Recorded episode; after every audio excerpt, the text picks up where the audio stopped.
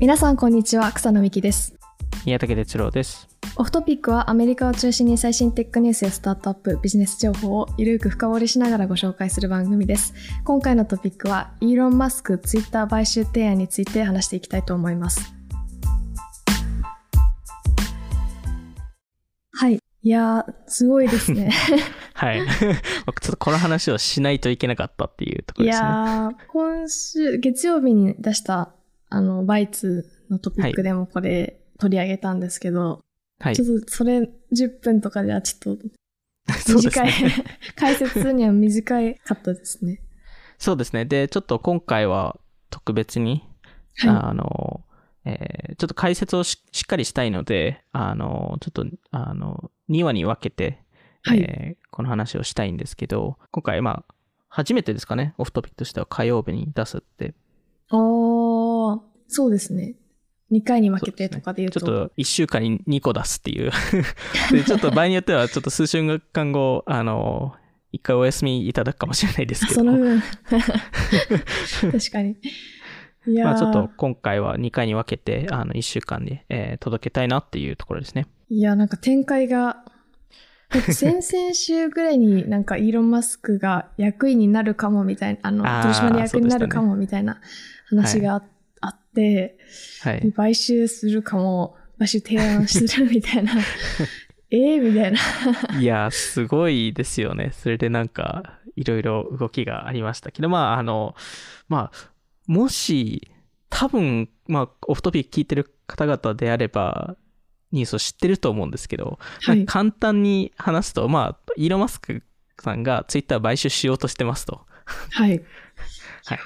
でまあ当たり前、もう当たり前の話になってると思うんですけど、えっと、まあ、あの、えー、1株54.2ドル、うえーで、えっと、買収しようと、えーしてますと。で、まあ、今回、えっと、2つに分けるんですけど、はい。えーパート1が、えーまあ、んまあ、何が起きたかっていうあらすじだったり、えーまあ、その、ツイッターの、えー売却を判断するキープレイヤーが誰かとか、えうーまあ、イーロン・マスク、キャッシュで43ビリオン持ってないので、それをじゃあどうやって資金繰り集めるのかっていう話だったり、えーまあ、ツイッターが取れる道のりと、あとはまあ、さいあの、えー先週末ですね、えーあの、発動させたポイズンピル制度とは何かとか、あとツイッターが、えっと、コントロール、えー保つべきなのか、えーではないべきなのか、えーっていうちょっと、まあ、いろいろ意見分か分かれてるので、そこの、えー話をしていきたいなと思ってて、で、逆にパート2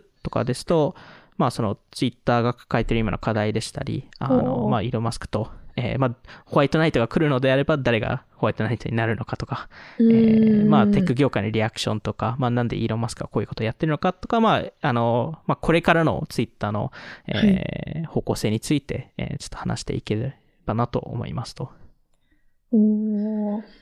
じゃあ、あの、最初に、はい。えーまあ、イーロン・マスクさんがその買収を意思表明したレターがあったと思うんですけど、はい。あのレター結構やばかったですよね、まず。やばかったですね。なんか、まあ、今の会社じゃ無理だよね、みたいな。そうですよねあの、経営、経営、経営者に、あの、信頼を失ったみたいな。いやー、なんか、あれ、数日前に、ボードになんか、入るのをよろ、あの、なんか、満足してますみたいなことお互い言ってなかったっけっていう。うーん。ジャック・ローシーもうん。嬉しいよ、みたいな感じそうですよね。言ってましたね。よね。なんか急に、いや、それ、もう、急に冷めちゃった経営者はダメだっていう話で、まあ、その、えっ、と、経営者の、まあ、いわゆるツイッターの、が、その言論の自由のプラットフォームなんで、あの、はい。そこを保てないと、えーうん。思って、えーまあ、えーと自ら買収して、まあ、最終的には経営者をリプレイスするっていううえーところで、で逆に、えーもし、えー買収オファーを、えー合意しなかった場合には、えーまあ、持ち株の9.2%ぐらいですかね、を、えっと、売りますと。おーで、まあ、あの、9%にしてる理由もそこにあって、はいあの、10%以上ですと、その流動性が、えーいろいろ制限があるので、はい。あの、あまり売れ、売れないんですけど、その9%持ってるとすぐに売れるので、うーん。まあそうるすると、おそらくですけど株価が、ツイッターの株価がかなり影響されると。じゃあ、もともと考え、これ考えてたんですかね？イーロン・マスクまあ、は。オプションとしては考えてたんじゃないですかね。で、多分、オプションとして考えていて、で、えっと、ツイッターの取締役になれる機会があって、そこを、えー検討ししていったんですけど、まあ、その、ボードメンバーとしてのプレッシャーを与える、えーっていうのを考えてたんですけど、まあ、そこが、まあ、難しい、難しかったり、えー場合によっては、あの、えーその、ボードメンバーになると、これもツイッターのガバナンスの、えールール上あるんですけど、14.9%以上、まあ15%以上の株式を所有できないので。なので、まあそこも、いわゆるその、イーロンマスクさんとするとオプションが減るので、はい。えーなんでまあ、あの、取らなかったんじゃないかっていう話もあって、うーん。まあ、あの、まあ、今回この54.2ドル、えーはいっていうプライシングなんですけど、まあ、ちょっとバイツでも話したと思うんですけど、あの、今の株価から多分20%ぐらい、えー上がっていて、えーこれ多分草野さんも言ってたと思うんですけど、イーロン・マスクさんが最初に、えーその株式を所有してるって公開してからは38%上がっていて、えーで、えっと、ただ同時に去年、去年のツイッター株がピークした時は77ドルだった。うーん。ので、まあそこからは下がってますと。はい。で、えっと、まあ、これを54ドルがいい値段か悪い値段かっていうのはちょっと、えー、えーバニューパート2かな？パート2でちょっと話すんですけど、まあ、あの、ちょっと比較すると、えーまあ、今回ツイッターが43ビリオンぐらいの、えっと、バリエーションに、えーなってるんですけど、だいたい売上の7倍ぐらい、うーん。7倍、8倍ぐらいですかね。えーで、えっと、じゃあ他の SNS 企業どのくらいかっていうと、スナップチャットが10倍ぐらいなんですよ。でも、えっと、スナップチャットの方がツイッターより早く成長してるので、まあ、だから10倍になっていて。で、逆にアルファベット、えー Google ですね、だと5.3倍。はい。で、えっと、メタとピンタレストですと5倍ぐらい。うーん。なので、まあ、あの、えーまあ、バリエーションの売上マルチプルベースで見ると、割と妥当。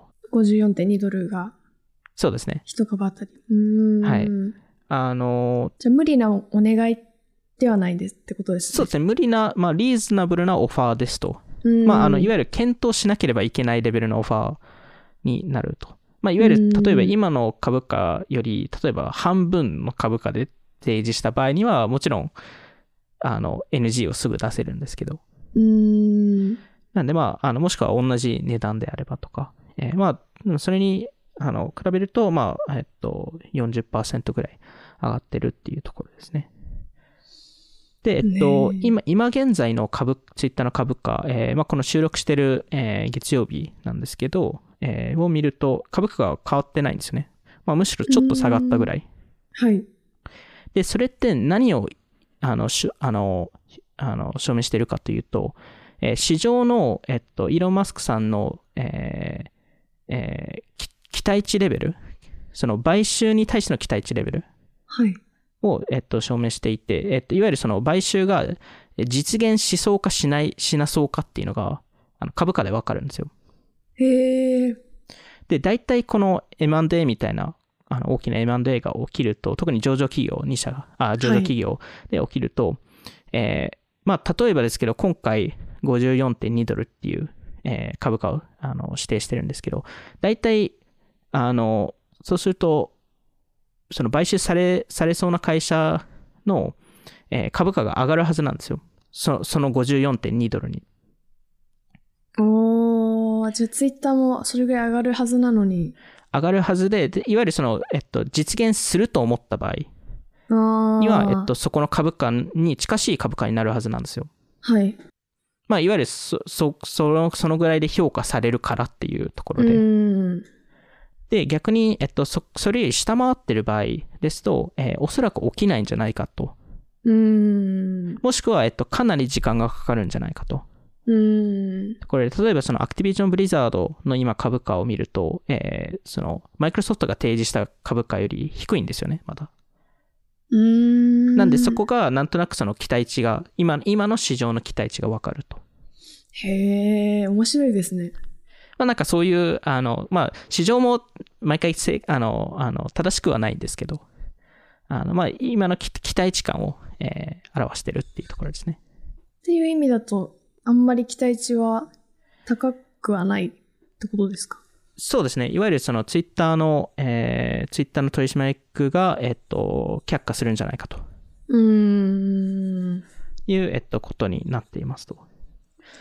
で、まあ、その中で、えっと、一つ、個人的にも疑問が出て、出てるのが、どれだけイーロン・マスクがこれ本気でやってるのか。うーん。で、草野さんも言ったように、すごいスピードで、なんか急に買いたいみたいな話になったじゃないですか。はい。でもちろん、前もって考えてた可能性も全然ある、ありますし、まあ、イーロン・マスクさんなので、あの、まあ、あの、めちゃくちゃすごい起業家なので、あの、考えてる可能性も全然あるんですけど、まあ、そもそも、その、ツツイッターの取締役になるっていうところから、なんかそれ自体もちょっとおおかしいっていうか、へえ。そもそも、あの、本当に本気でツイッターを買収したか、したいのであれば、多分ボードになった場合、15%以上所有できないっていうことをし知ってたはずですし、ああち。ゃんと調べていれば。でも断る前提で、だったっていう。ただ、イーロン・マスクさんを、あの、アクセプトしましたって言言ってましたよね、ツイッターで。ああ、私確かに。そうなんですよ。なんかそこでオファーもらったけど、あの、リジェクトしましたであればわかるんですよ。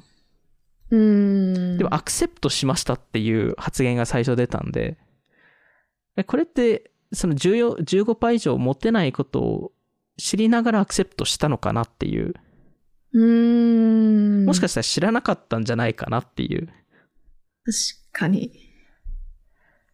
まあそういう話もあれば、まああとはその、えっと、多分次回とかに、えっと、話す、そのツイッターの、例えばそのコンテンツモデレーションの課題でしたり、はい。えーそこに対してどれだけしっかりプランを持ってるかというと、まあ、明確ではないんですけど、完璧なプランを、完璧なプランっていうか、すごい詳細なプランは持ってなさそうーんう。な気はしますと。アルゴリズムをオープンソースか、オープンにするとか、はうん。編集ボタンつけるとか、なんか結構、機能改善みたいなのはありますけど、うんなんか大きくこうんこういう風にしたいみたいなのはまだわかんないんですよね。そうですね。でも、もし、もしかしたら、イーロンマスクさんもそこをなんか結構真剣に考えていて、それをただ提示してないだけかもしれないですけど、うんまあ、大体こういう買収のプランって何ヶ月も前からはい。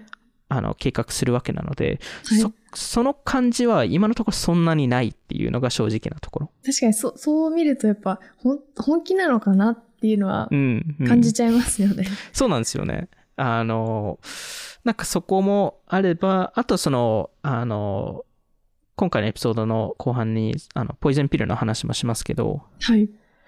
正直そのポイズンピルが来るっていうことも多分、まあ、買収計画をしていれば、絶対オプションとして出てたはずなので、なので、うんそれに対しての、まあ、ワークアラウンドが何かっていうのを、まあ、まだちょっと見えてないっていう部分はあるんですけど、まあ、そこに対して、ちょっとイーロン・マスクさんもどう、あの、動くかっていうのは、ちょっと気になるなっていうところなんですけど、まあ、ちょっとそこの、どれだけ本気なのかっていうのが、まあ、本気なんだとは思うんですけど、どこまで計画してた,、してたのか、えーあっていうところが、まあ、ちょっと、ちょっと不安要素でもあるかなっていう。ーうーん。まあそうですよね。なんかバイツでもお話ししましたけど、ツイッターの社員の方からしたら、今まで、やってきたことっていうのも絶対あると思いますし、それでなんかいきなり変わったりとかしたら、ちょっと今までそれこそコンテンツモデレーション改善してたのにってうん思いますよね。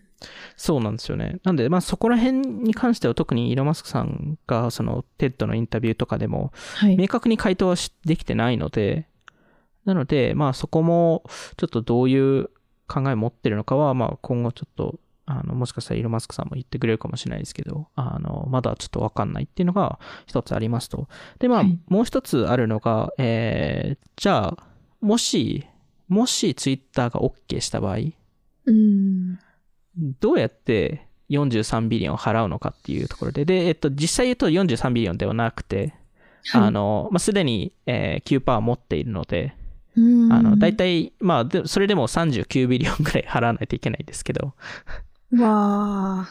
あの、そのキャッシュってど、じゃあどこから来るのかっていう話で、4, 4兆ぐらいですか？そしたら4。4兆以上ですよね。4兆円以上ですよね。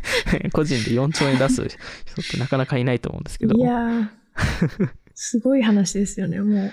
そうなんですよね。なんで、えっと、まあ、一つのオプションは、えっと、あの、絶対取らないオプションですけど、えっと、あの、えー自分のテスラの持ち分とか、スペース X の持ち分を売ること。うーん。でもそうすると、スペース X とあのテスラの株価が落ち落ち落ちるので、まあ、とあのスペース X は落ちないですけど、未上場株なので、テスラは落ちますよね。いや、なんか、これやってるのがテスラ、テスラっていう事業もやってるのに、っていうのが面白いですよね。テスラ、すスペース X、ノットボーリングカンパニー、なんか、やりすぎ、やりすぎてテスラの社員はどう思われてるのかちょっと気になりますね。確かに。確かにまあ、あの、なんで、まあ、売却するのは多分ありえない話なので、えっと、うんただ、えっと、株を使って、株を担保にするっていうのはできるんですよ。で、借り入れするっていう。あーテスラの株を、あそうです、そうです、そうです。で、そこ、は、えっと、制限がありまして、これはもう、えっと、あの、あの明確になってるんですけど、えっと、テスラの株を持ってる人たちは、えっと、テスラ株の25%まで担保できると。うーん。で、えっと、すでに、えっと、イーロン・マスクさんって一部、えー担担保に出してるんですよ。持ち分の。えあの、まあ、よく、あの、お金持ちの人たちがやるパターンなので、あの、か借り入れをやることによって、あの、利益を出さないっていう。で、税金をその年払わなくていいっていう、えー。やり方なんですけど、まあえっとい、あの、まあ、まあ、今、今、すでに、えっと、担保に、えー出してる株式が、えーフルフル活用してた場合、うーん。まあ、残り、もちろん半分ぐらいを、えっと、えーその担保に出せるので、そうすると、えーざっくり計算ですけど、だいたい19ビリオン USD か20ビリオン USD ぐらい。は、えっと、借り入れで集められますと。へえ。まあ、それ、それ自体もすごいです。すごい話ですけど、2, 2兆円借り入れ、あの、するっていうのは。えー ただ、そうすると、2兆あと2兆円ぐらい必要ですと。あで、えっと、そこが、えっと、まあ、多分その、えー他の個人のお金持ちでしたり、えっと、まあ、あの、P ファンドでしたり、まあ、あの、外部から集めるーうーん。っていうのは、まあ、場合によっては VC とかも入れたいっていう人たちもいるかもしれないですけど、ここが、正直、ちょっと難しいなと思っていて、はい。えっと、普通だと集められるんですよ。それこそ、バイトダンス、えー、Tik- バイトダンスが TikTok のあ US 事業を、えー売却を検討してた時に、えー VC 人が買収するっていうパターンが出たんですよね。うーん。そのセコイア含めて。はい。えーで、それで未上場企業にしましょうみたいな話ってあったんですけど、えっと、一番の問題が、えっと、イーロン・マスクさんが言言ってる、テ TED のインタビューで言ったことと、えー P ファンドとか VC のインセンティブが揃わないっていうところで、うーん。イーロン・マスクさんが economics がどうでもいいって言ったんですよ。で、もしそれが本当、もしくは例えばく、あの、えっと、トントンでツイッターを動けばいいっていう話であれば、そうすると P ファンドとかからするとリターンが出ない。うーん。そしたら投資する意味ってあるんでしたっけってなるじゃないですか。うーん。なんで、まあそこ、そこが、そこのインセンティブが揃うか揃わないかっていうのが、まあ一個、えー大きな課題になりそうだなっていうのは思います。どうでもいい。まあ、あの、それが、イーロン・マスクさんが本本気でそれを言ってるのかもわかんないので、まあ、ちょっとそこの、えっと、資金繰りの課題は、えっと、そういうところにありまして、で、えっと、ツイッター、じゃあ、えっと、これを判断するのが誰かというと、まあ、まずははいツイッターの取締役ですと。うーん。で、えっと、ちょっとそこに関しては後々話しますけど、えーえっと、ツイッターの一つ面白いところは、えーこれも後々ツイッターの課題として話しますけど、あの、えー株を、えっと、大株主が少ない。うーん。で、今、えっと、一番所有してるのが、えっと、実はイーロン・マスクではなくて、はい。えーバンバンガードグループっていう、えーファンドが10%ちょっと持ってますと。で、次にイーロン・マスク、で、モルガン・スタンレー、ブラックロック。えーで、えっと、個人ですと、え2番手にジャック・ドーシーさん。がいるっていうところでイーロンマスク、の次にってこと？そうですね。はい。個人だと。で、まあ、じゃあ、えっと、誰が、えツイッターの、えっと、まあ、重要、まあ、キープレイヤーなのかっていうと、まあ、おそらく一番はジャックさんですと。ジャックさん自身ですと。おえーまあ、なぜかというと、まだ一応取締役であって、ー。うーん。で、まあ、それ以上に、ファウンダーであるのと、そうですね。えーやっぱりその、彼の考え方って多分すごい影響力も持つので、えっと、ツイッターツイッターい。内で。うんはい確かに確かなんで彼がこの方向性の方がいいですよって言った場合には、あの、ある程度の人はそれに、それを信じるに。うーん。とは思いますと。なんで、ここは結構重要な多分、あの、イーロンマスクさん側に入るのか、今の現 CEO のパラグさんの方に入るのかう、ーん。えー、どっちだろう。もう難しいですよね。イーロン・マスクと仲良かったりするんですけど、でも、パラグさんって、一応、ジャック、ジャックさんの後を継いだ CEO でもある今のので。CEO。そうですね。はいパラグさん、今のツイッター CEO のパラグさんってあんまり表出てこないですよね。そうですね。あんまり表出てこないですね。でも、まあ結構前からツイッターにいた人ですよね。そうですね。2011年とかうんうん。なので。そうなんですよ。まあ、まあ、なんで、まあ、ジャックさんが、まあ、一番かなと思うんですけど、それ以外、えーそのボードメンバー以外のちょっと何人か話しますと、はい。えっと、一人が、えっと、シルバーレイク、えーまあ、大きなファン、あの、うんいいファンドの、えー CEO の、えーイーゴン・ダーバンさんっていう方で、はい。で、まあ、もちろん、えっと、ツイッターの株主でもあるんですけど、あの、シルバーレイクの、シルバーレイクの一つ重要な、えー過去の役割ですと、過去にあの、エリオエリオットってあの、エリオットマネジメントってあの、アクティビスト投資家が。入ってたじゃないですか。はい。で、えっと、彼らがジャック・ドーシさんを、あの、生み出した。えー押し出そうと、はい、はい。したじゃないですか。で、実はそこは、えっと、結局、あの、えーあの、合意できたんですよ。ツイッターとエリオットの中で。うーん。で、そこの合意したきっかけが、シルバーレイクのイーゴン・ダーバンさんが間に入ったからなんですよ。えー。で、イーゴン、あの、イーゴンさんがツイッターに行って、えーツイッターに出資しますと。で、えっと、エリオットが、いわゆるボード、ボードシートを欲しがってたので、取締役になりたなりたかったので、そうすると、まあ彼ら結構影響力持つので、シルバーレイクも、えーじゃあツイッターの味方として、ボードシートくださいと。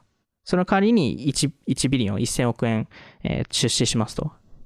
で、。これで、まあ、あの、いわゆるその前回のアクティビスト投資家とのエリオットとの戦いの中で、シルバーレイクがツイッターのホワイトナイトだったんですよ。うーん。なんで、まあ今回も同じことをしてくれるかとか、あそういう期待値は、えっと、まあ人によってはあったりなかったり、えーしますし、あの、ただ、えっと、その、エリオットとの戦いの中で、シルバーレイク、えーシルバーレイクとも、えっと、提携をしたんですけど、最終的にパートナーシップ、パートナーシップっていうか、まあ提携をして、その、えー提携の中である条件があって、シルバーレイクが5%以上の株を取得してはいけないと。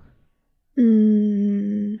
えーいう話も、えっと、あるのと、あと、えー正直、えっと、あの、イーロン・マスクさんとシルバーレイクのイイーゴンさん、イーゴン・ダーバンさんは仲いいですと。うーん。別の会社の、えー社外取りでもあって、二人とも。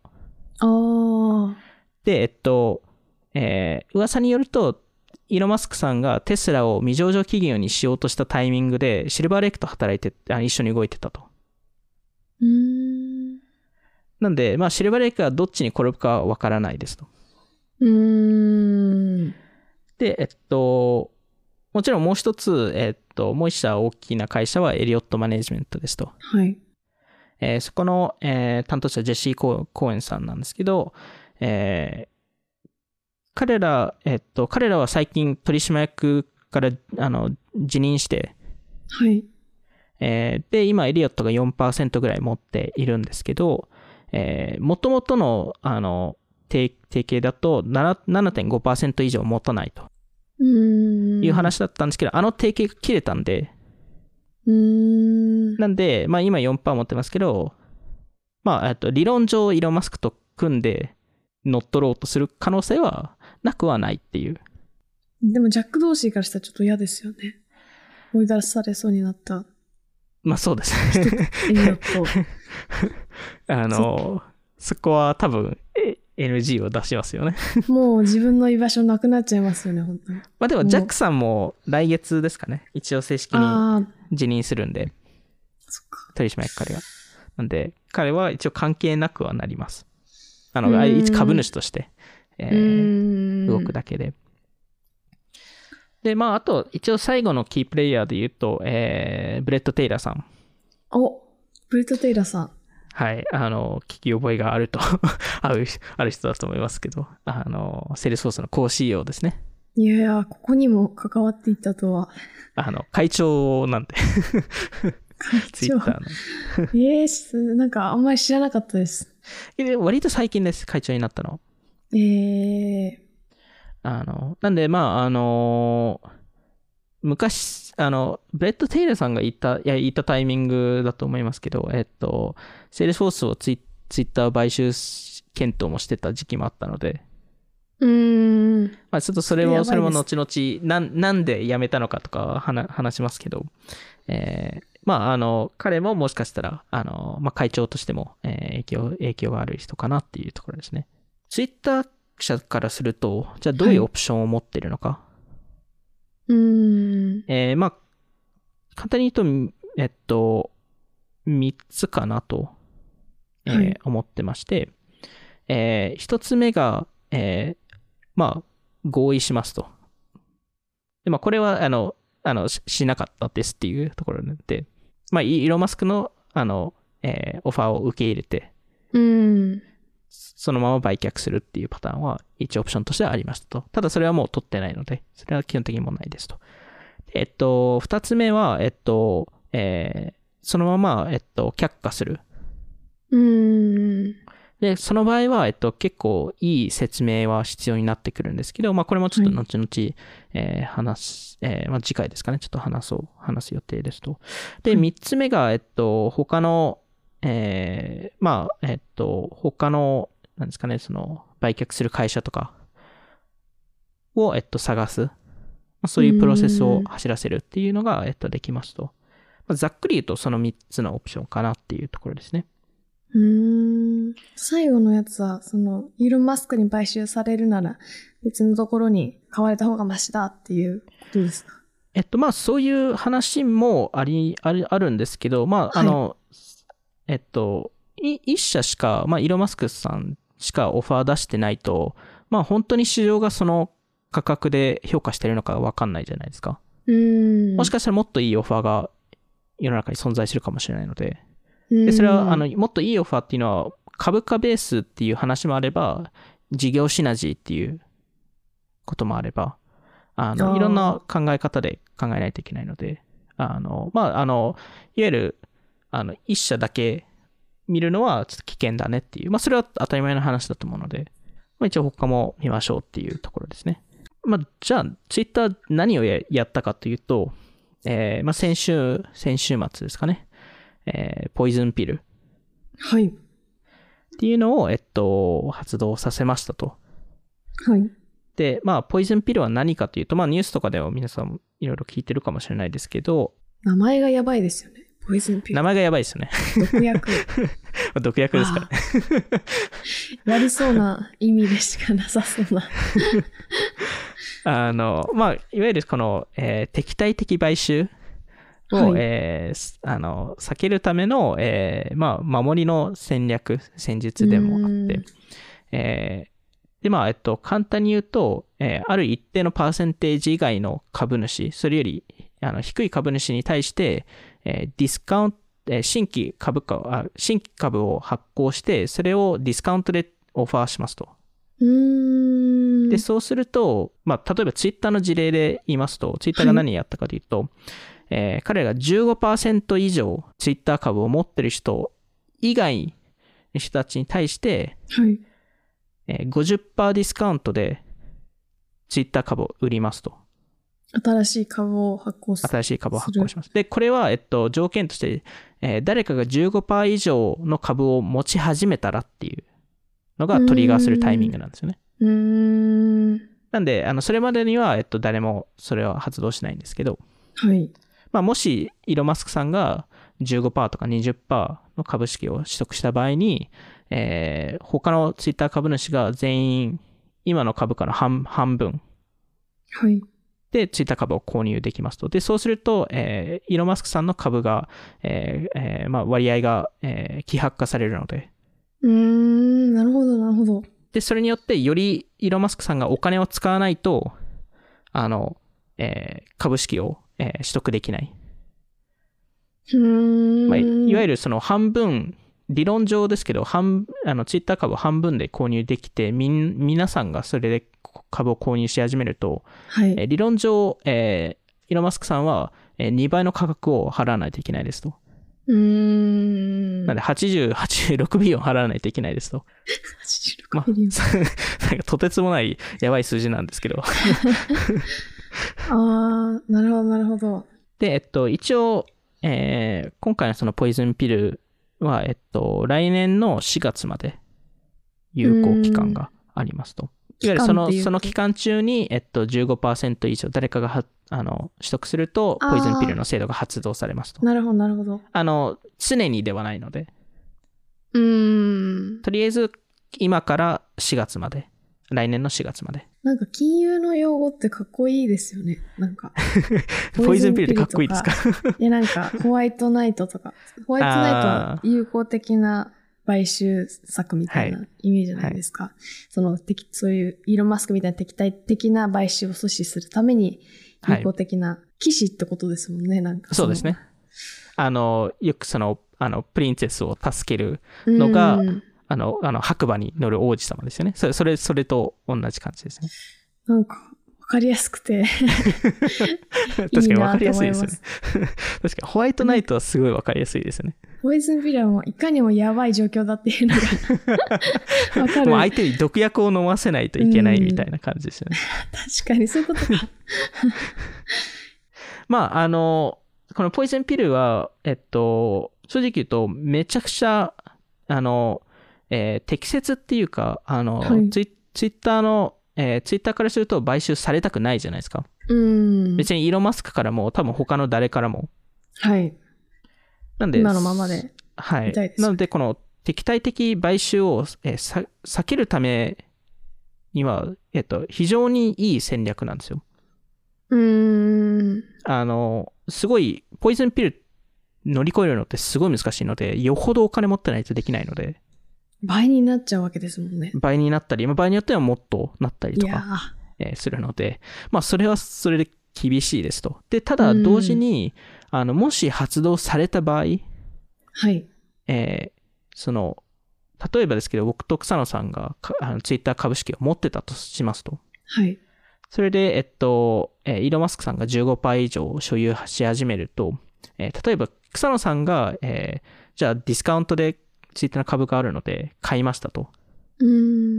で、僕が例えばお金持ってなくて買わなかったとすると、僕の株が希薄化されちゃうんですよね。うーん。なんで、全員がちょっと苦しむっていう、あの、購入しなかった場合、あ全員希薄化してしまうっていうのは、えっと、一個、えーダウンサイドとしてはありますと。ーまあ。じゃあ既存株主からしたらちょっとまあ、購入しないと、えー追加で払わないと。はい、いけないっていうところで。まあ、もし、その、同じ割合が欲しければですけど、うーん。まあ、そういう、えっと、ダウンサイドもありますと。ただ、えっと、えー先ほども言ったように、えーめちゃくちゃ有効的な、えー対策ですと。うんで、えっと、もちろんですけど、ポイズンピルって今回1回目ではないので、えーちょっといくつか事例を話しますと、えー2012年、はい。に、ネットフリックスが、えーある、えー個人の、えー個人っていうか、まあ、あの、投資家のカール・アイカン、アイカール・アイカンさん、はい。えーっていう方方が、ネットフリックスの9.98%の株式を取得したんですよ。うわで、2012年のネットフリックスの株価を見るとわかるんですけど、だいぶその1年、ちょうど1年ぐらい前が結構ピークで、ーそこから結構下がってしまっていて、うんで、そこから結構て、あの、フラットな、だったんですけど、あの、まあ、あの、カール・アイカンさんは、ネットフリックスは売却するべきだと。マイクロソフトかアマゾンに行くべきだと。なるほど。っていう、えっと、のを、えっと、主張していて、はい。で、ネットフリックスの経営者がその判断をしないのであれば、自ら株式を取得して、そこのプレッシャーを与えますと。いや、怖いですね、そういう人って。なんで怖いっていうかまあまあまあ、か彼としてはそれそれが事業判断として正し正しいと思ってたからってういうんところだと思うんで。そういう例もあるかもしれないまあ、ですね。ただ、あの、あの、お金持ってる人たちはそういうことができる、そういうパワープレイができるっていうところは怖いですよね。確かに、そう、上場企業、そ創業者からしたらちょっと、ちょっと待ってよってなりますよね。そうですよねちょっと待ってって。え考えてるから、みたいな。そうなんですよ。あの、なんで、それに対してネットフリックスがポイズンピル制度を、えー発動させて、えっと、はいネットフリックスの場合ですと、えー個人が10%以上持った場合、えー企業が20%以上持った場合、えーポイズンピルを発動させますと。うーん。で、えっと、ややっぱり有効的で、えー結果としてカール・アイカンさんは、えっと、それ以上株式を取得しなかった。えー、で、逆に株を売り始めた。えーっていうところで、えっと、で、えっと、これも後々、えっと、今回のエピソード最後の方に説明しますけど、えー、ネットフリックスからすると、これが正解でした。うーん。えーその株価ベースで見ると正解でしたっていうところで、えー今、えっと、当時、株価が11ドルぐらいだったんですよ。はい。で、今現在341ドルなんですよ。うわ。なんで、2012年から、まあ、10年後ですね。10年後で30倍ぐらいになったと。あまあ、それは、それは確かに、えー売らな、売らなかったのが正解でしたと。そうですね。今の時点では。はい。成功ですなんでまあ、ツイッターからすると多分、ネットフリックスの事例を見るべきかなと思うんですけど、えーまあ、それが1個あると。えーで、2018年にパパジャーンズっていう、えーピザ屋さん、えーチェーン店があって、そこは、えっと、創業者、えーが、えっと、株式の30%ぐらい持ってたんですけど、はい。で、創業者兼会長だったんですけど、ちょっと彼が、ちょっと、いいですか、人種、人種差別的なことを、えー言ったんじゃないないかっていう噂が出てきて、えーそれでたあの退任したんですよ。はい。で、退任した後に、あの、いや、待てよと、ちょっと心心変わりして、いや、待ってよ。いや、あの、ややっぱ会長であるべきだっていう。あー完全に抜けるのはちょっとやめよう。完全に抜けよう、抜けるのはちょっとやめようって、えーいうことになって、えー戻りたいですと。ああ、はい。で、戻らな、あの、それを OK しなかった場合、もっと株を取得して、うーん。あの、創業者なのに、えーもう一回乗っあの乗っ取りますと。うーん。で、えっと、まあ、そこに、えー対して、えっと、ポイズンピル制度が、えーその場合だと31%ああ。セント以上、えーっていう、えー制度にして、で、結局、えーパパジャーンズの、あの、えー創業者の、えージョン、えーシナットさん、ん？シシナッターさん、えーが、えっと、それ以上株式を取得してませんと。戻ってこなかったんですね。戻ってこなかったです。あの、あの出戻りはしなかったですっていうところで、えっと、で、えっと、最後に、えっと、話す事例だと、これもちょっと意外だったんですけど、1985年に、はいえー実はマクドナルドがポイズンピル制度を使っていて、マクドナルドでもその上場してたんですね。いや、すごいですよね。当時、えー個人ではなくて、企業が買収しようとしてたんですよ。はい。で、それを、そ、そこから守るためだったんですけど、買収しようとした企業がフィリップ・モリスで、ああ。タバコはい。会社の。で、結局そこもポイズンピル制度を使って、えっと、あの、防いだんですけど、まさかあのフィリップ・モリスがマクドナルドを買収しそうだったっていう まあなんで、この敵対的買収で、じゃあどれくらいの成功率があるのか？はい。で、ちょっとこれは、えー少し古い情報ではあるんですけど、1997年から2002年の間、はい。えーの情報によると、えーその、その期間中、まあ5年ぐらいの期間中に200社ぐらいの、えー200件ぐらいの敵対的買収が行われた結果、はい。えー 3, 3割か4割ぐらいが失敗。で、えーうーん2割から3割ぐらいが、えっと、ホワイトナイトを見つけた。で、残りが成功した。っうーん。うーん。ていうところなので、まあ割とイーブンに分かれてる。で、まあ若干その、えっと、会社が、その買収される側にとって有利っていう。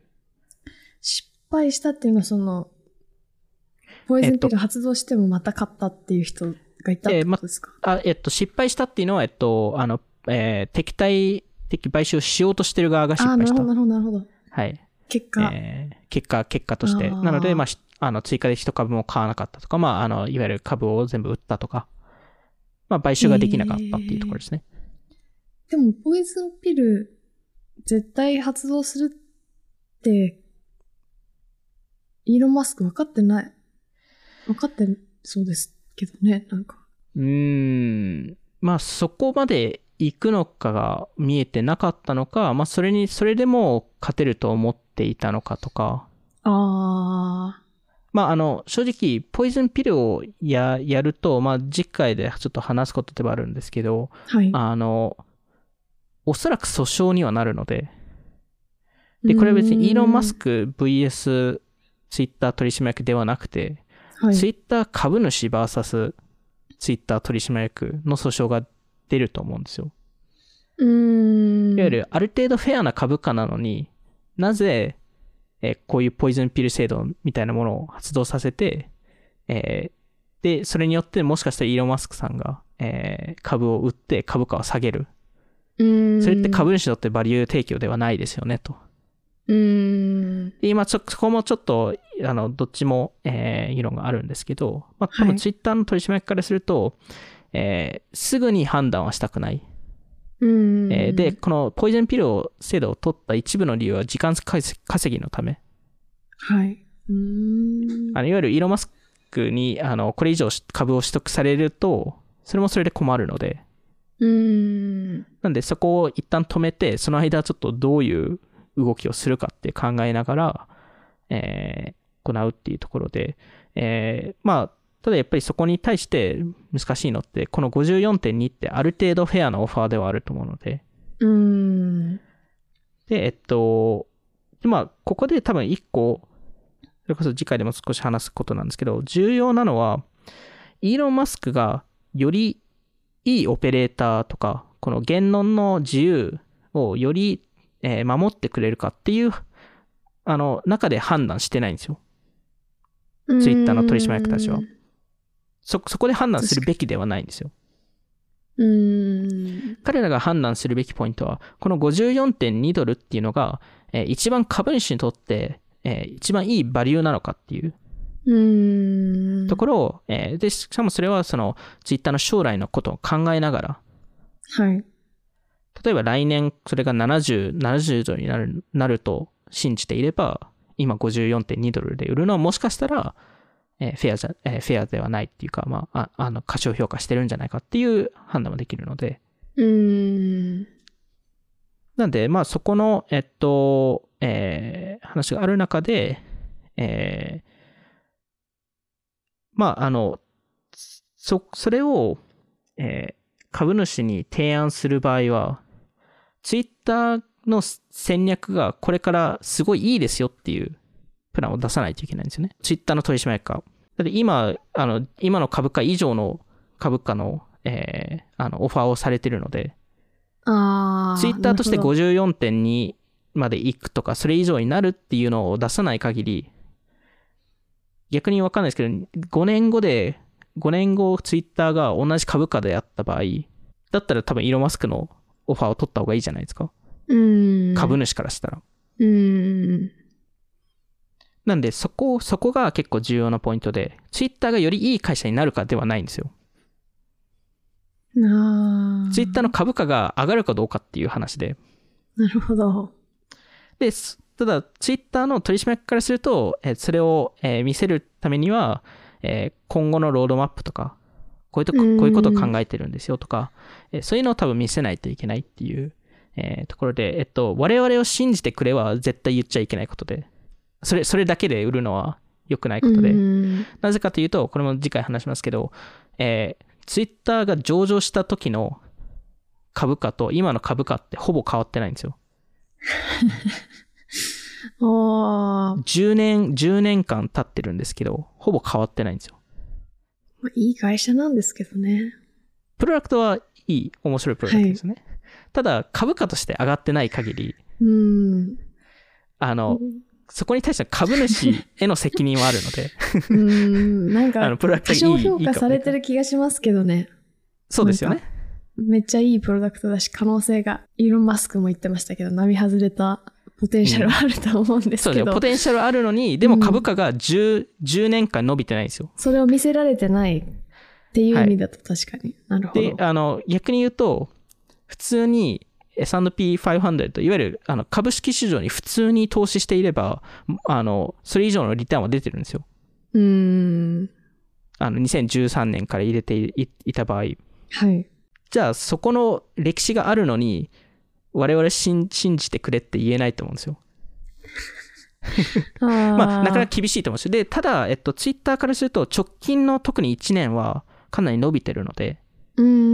えっと、2019年の売上が3.4ビリオンで、えーはいその前年から、えっと、13%成長なんですよね。で、2020年がちょっと苦しんだ年で、えー3.7ビリオンの売上で、まあ一応伸びてるんですけど、7%ぐらいしか上がってないんですよ。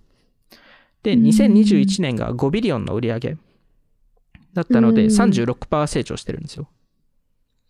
うーん。なんで悪くはないんですよ、その成長率で言うと。で、結構、その、まあそれこそ去年の、えーオフあのオフトピックのポッドキャストでも草野さんとも話したように、ツイッターの結構戦略とか、最近まあ買収とかも結構アグレッシブにやってるので、はい。まあプロダクトの方は結構いい感じになってるのかなっていうところはあると思うんですよね。まあ、なんで、ここの54.2ドルっていう株価の正当性っていうのは、えー一個、えー難しいポイントではあるんですけど、逆にそのツイッターからすると、えーツイッター社がいわゆる株主に言えるのは、えーもしイーロン・マスクさんのオファーを受け入れた場合には、それっきりなので。いわゆる株主からすると、えーイーロン・マスクがよりいいプロダクトを作れるかってどうでもいい話なんですよ。まあ、それもなんかちょっと、まあ、あの、それあの、もちもちろん、あの、えっと、あの、いわゆるお金儲け、いわゆる株価ベースで言うとどうでもいいんですよ。いや、なんでも本当それってでも、それなんか、そうなのかって感じもしますよね、ちょっと。えーあの、あの、ももちろんほ、ほとんどの人はそれだけで考えないんですけど、ただその株価ベースで、だけで考えると、いわゆるその54ドルで、54.2ドルで売った場合に、いくらイーロン・マスクさんがその後ツイッターをすごいいいプロダクトにしようが、うすごい悪いプロダクトにしようが、その後、どうでもいいじゃないですか。その株価、あの株価がどう上がるはい、言いたいことはわかります。はいはい。あの、ただもちろんそのツイッターがカルチャー的にインパクトとか、あの、えーそこは一個影響すると思うので、はい。あの、まあ、そこ、そこですよね。まあ、なんで、あの、ちょっと次回、いろいろ話す内容が、まあ、じゃあそんな中、そんな中で、じゃあツイッターがそれ以上抱えてる課題とか、その、取締役の課題ってあるので、うーん。今のこの取締役が、で、これはツイッターだけではないんですけど、この今の取締取締役人が判断するべきなのかっていう、そもそも。っていう課題があったりとか、まあ実際じゃあ、えーホワイトナイト企業はどういう会社になり、なり得そうなのかとか、あの、イーロン・マスクさんが、じゃあそれをなんで買収したくて、まあそれによって買収、まあ買収ししてもしなくても、ツイッターの今後の戦略、えー今後の、えー行くべき道はどこなんだっていうのをちょっと、えー次回解説していきたいなと思います。じゃあ、じ次回もはい。ぜひ聞いていただいて、はい。今回も聞いていただきありがとうございました。オフトピックでは YouTube やニュースレターでも配信していますので、気になった方はオフトピック JP のフォローをお願いします。今回の収録は YouTube でも聞くことができます。また、Spotify で10分でわかる最新テックニュース解説、バイツも更新しているので、ぜひチェックしてみてください。あと、来週の月曜日にノートイベントがオンラインであるので、概要欄に貼っておくので、ぜひチェックし、あの、リマインド登録などしてみてください。それではまた次回お会いしましょう。さよなら。さよなら。